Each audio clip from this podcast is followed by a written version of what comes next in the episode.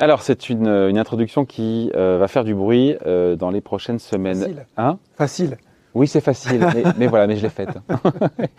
Et donc, euh, bonjour Laurent. Bonjour David. Laurent Grassin, directeur de la rédaction de Boursorama. Pourquoi? Parce qu'il y a cette euh, IPO, cette introduction en bourse euh, de Porsche. On parle de Porsche, euh, qui sera, euh, Laurent, d'ailleurs, l'une des plus grosses introductions euh, en Europe. Euh, on sait bien que, alors on va, on va raconter un peu l'histoire, mais euh, Oui. il y a Volkswagen, la maison mère, qui est à la manœuvre, qui veut dégager du cash pour, euh, tout en voilà, cherchant à accroître euh, la valo, euh, la valorisation de, de, de sa pépite. Mhm. Euh, Ça fait un petit moment quand même qu'on qu'on en parle. Et maintenant, ça y est, les choses, euh, Ouais, ouais, ça fait plusieurs les années. dés sont euh, jetés. Allez à Jacques. Dès 2018, on évoquait cette introduction de Porsche, mais on va avoir l'occasion d'y revenir. Le rapport entre les deux marques Porsche et Volkswagen est le fruit d'une histoire compliquée, orageuse et tout ça. Ça faisait que on discutait beaucoup, on s'interrogeait sur euh, la façon euh, idéale de le faire. Et puis l'idée a gagné en consistance début février, où là on a dit qu'il y avait des discussions fructueuses en cours en- pour euh, l'introduction euh, de, de Porsche. Je le dis, on va avoir euh, l'occasion d'y revenir. Le montage, il va falloir suivre, et, et pas très simple.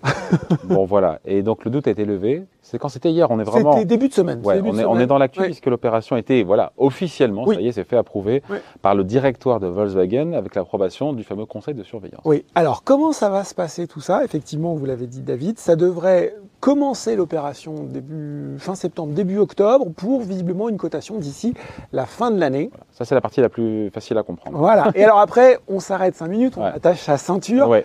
En fait, ce À que va tour. faire Volkswagen, je vais essayer d'être le plus clair possible. Ils vont euh, diviser le capital de Porsche AG, euh, donc euh, la filiale Porsche, euh, 50-50 entre des actions de préférence sans droit de vote et des actions ordinaires avec droit de vote. Ok? Jusque-là, Jusque vous là, j'ai suivi. 25% de ces, euh, de ces 50%, donc de ces actions de préférence, Ouais. seront mises sur le marché et proposées aux investisseurs, notamment, et ça c'est la bonne nouvelle pour les gens qui nous regardent, aux investisseurs individuels de différents pays européens, Italie, Espagne, et notamment la France. Voilà. Donc ça, effectivement, les investisseurs euh, français pourront, euh, pourront participer à cette opération. Voilà. Euh, oui. Oui, allez-y David. Non, le, le poids boursier du machin, il est énorme. quoi. Oui, alors attendez, parce que Ouais. là, j'ai fait que la, que la première partie. La seconde partie, 50% seront des actions ordinaires. Ouais. Et 25% de ces actions ordinaires plus une seront réservées cette fois-ci au holding familial Porsche SE. Et on va voir pourquoi justement ça participe de ce montage compliqué. Et vous l'avez dit, ça nous donne un poids quand même qui est assez sympathique, puisque ça nous donnerait grosso modo une valorisation entre 60 et 85 milliards d'euros pour Porsche. C'est l'équivalent, David, si je devais trouver un comparable européen-français, Ouais. d'Airbus. Ça, on dit Voilà. donc. quand même. Les voitures aussi lourdes que euh, les Ouais. A380. Donc, ça veut dire que le- la page est tournée dans ces relations de tumultueuses entre Porsche, pour le coup, et Volkswagen? Alors voilà, c'est ça en fait, c'est le côté intéressant de cette histoire, c'est de revenir un petit peu à ce qui s'est passé. Souvenez-vous, on fait marche arrière, désolé moi aussi Ouais. pour la, Un, l'image un petit peu facile. On est en 2009 et c'est Porsche qui se met en tête, avec l'aide du Qatar, ni plus ni moins que d'acquérir Volkswagen 15 fois plus gros. Ça, ça aurait pu marcher. Finalement, c'est Volkswagen qui va consolider le groupe. Et on se retrouve aujourd'hui avec ce montage. La famille, les familles héritières de Porsche, donc la famille Porsche et Pitch, euh, voilà, détiennent le holding Porsche SE, vous me suivez toujours, qui lui est l'actionnaire euh, principal de Volkswagen à hauteur de un peu plus de 30% du capital et un peu plus de 50% des droits de vote. Mais il ne détenait plus directement la filiale Porsche AG, donc la marque Porsche, qui était devenue une des 12 marques de Volkswagen. Avec cette opération, finalement, la famille, les familles héritières remettent un petit peu la main sur leur bébé et vont être euh, euh, en capacité de peser euh, sur son évolution plus qu'avant. Donc c'est aussi quelquefois voilà, une histoire de famille industrielle qui se joue un petit peu derrière cette introduction. Hum. Et parmi les 12 enfants, les 12 marques de la, de la galaxie Volkswagen, Porsche est évidemment ce qu'il y a de plus rentable. C'est et beau. de. Porsche. Ouais, c'est beau. chiffres, hein. hein, c'est 5 milliards d'euros de 5 bénéfices. milliards d'euros en de bénéfices 2021. en 2021. On attend un chiffre d'affaires entre 38 39 milliards d'euros cette année. C'est une croissance de 11 à 14 par rapport à 2021. La crise ne connaît pas euh, chez Porsche.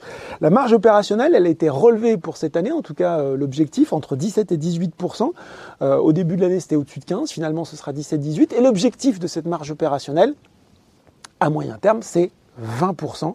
Euh, ça veut dire, David, qu'on est euh, dans des multiples qui nous approchent euh, près d'un groupe de luxe. Hein. On est vraiment, voilà. L'opération, elle est aussi pas mal pour Volkswagen. Ça va, vous l'avez dit, permettre de dégager, entre 8 et 10 milliards d'euros de cash pour financer bah, le plan du groupe dans l'électrisation. C'est qu'il y a beaucoup de choses à faire. Et dernier point intéressant, c'est aussi une histoire d'hommes, puisque si vous avez suivi l'histoire de Volkswagen, Herbert Diess, le tumultueux euh, dirigeant euh, de Volkswagen, a été à poigne, poussé, à, poigne a été euh, bah, poussé à la porte. Et c'est finalement eh bien, le patron de la branche Porsche, Oliver Bloom, qui le remplace. Supposé plus consensuel, il va avoir les deux casquettes. Peut-être pas tout le temps, peut-être pas indéfiniment, mais en tout cas, il va être à la manœuvre sur les, sur les deux groupes. On rappelle aussi que c'est compliqué parce qu'il y a aussi euh, les intérêts du land de, de, de Basse-Saxe qui, a des, qui a aussi des intérêts dans le groupe. Bon, euh, pardon, je pose la question, c'est pas lié à l'IPO, mais on est comme à une époque où il y a des polémiques, on l'a vu, sur les voyages en jet privé, on a vu la sortie d'Mbappé et de Galtier au, PSG, on est en crise énergétique, on vous en parle quasiment tous les jours sur Boursorama cette rentrée il y a les prix des carburants euh, qui flambent. on se dit que c'est pas très investissement euh, durable quand même Porsche. Est-ce que mettre 25 litres dans un plein euh, d'essence, c'est bien raisonnable? En fait, ce qu'il faut savoir, et Porsche aime à le rappeler, savez-vous David, que le premier véhicule sur lequel Ferdinand Porsche a travaillé, 1898, ça ne rajeunit pas, c'était un véhicule électrique. Donc ça, c'est pour, pour la petite anecdote. Mais on peut dire plus près de nous que dès 2012, Porsche avait déjà l'électrification en tête. À l'époque, c'était ils avaient une Porsche euh, Panamera SI hybride, qui était l'un des premiers modèles qui était vraiment euh, performant dans le domaine. Donc 2012, on ne parlait pas autant d'hybride. Et ce qu'il faut savoir aujourd'hui, c'est que Porsche nous promet que euh, l'essentiel de leur, euh, de leur production, 80% de ces véhicules, seront des véhicules électriques. En 2030. 2030, c'est pas si loin, c'est pas si loin de pas si loin de nous. Et c'est relativement aligné avec beaucoup de constructeurs d'ailleurs. Oui, mais mm. pour un véhicule, pour un constructeur qui est spécialisé dans les super, les supercars et autres, c'est quand même assez impressionnant.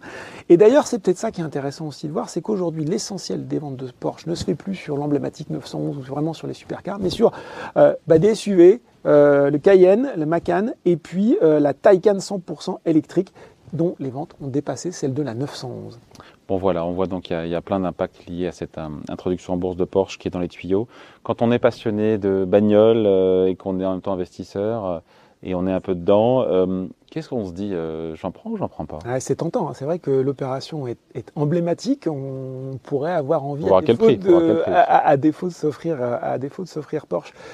Euh, une Porsche, bah, de s'offrir des actions. Euh, c'est moins glamour. Hein. c'est un peu moins glamour, mais bon, j'ai appelé mon, mon, expert du luxe, euh, Rafi Baliosan, qui est, qui, a, qui est de l'équipe du gestion du fonds DGC, Franck Muller.